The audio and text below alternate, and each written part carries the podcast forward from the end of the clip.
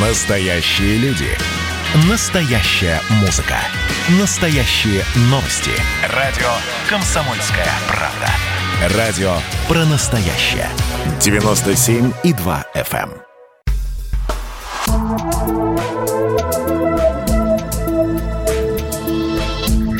Просто космос.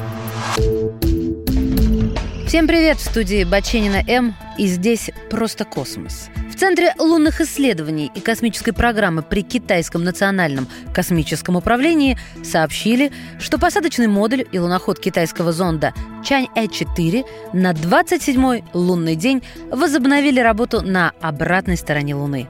Модуль находился в спячке 26 лунных дней.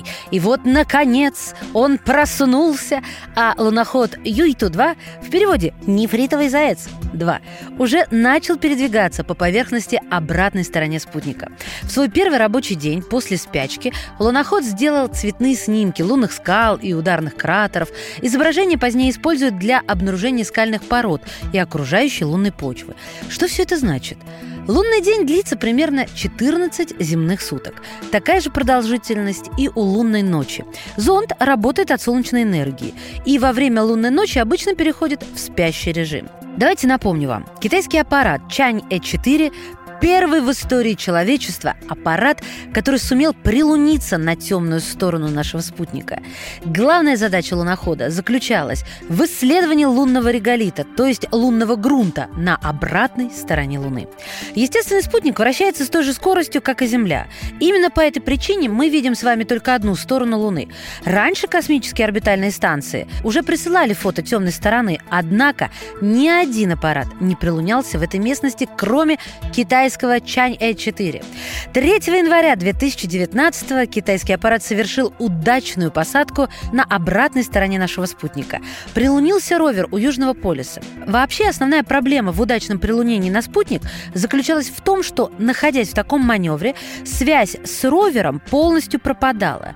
Для того, чтобы точно координировать траекторию снижения Чань-Э4, экспертам из Китая пришлось запустить специальный спутник, который являлся связующим звеном звеном между Землей и луноходом. Это вообще блестящее техническое решение.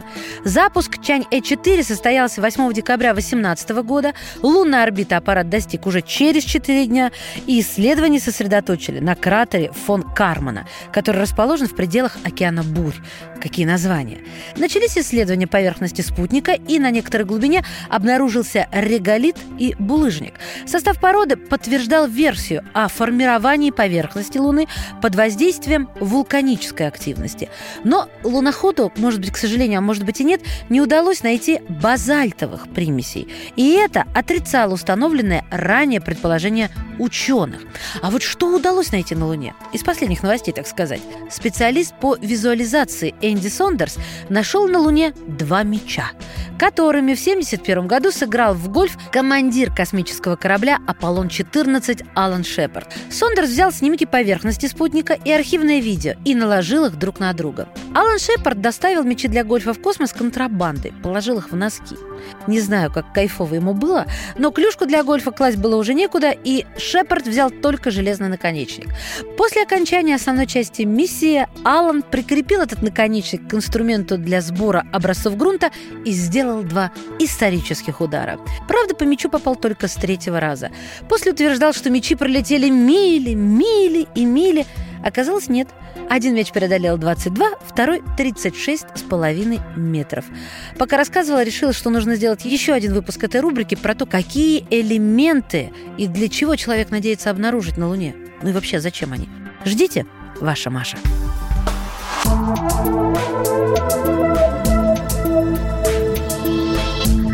Просто космос.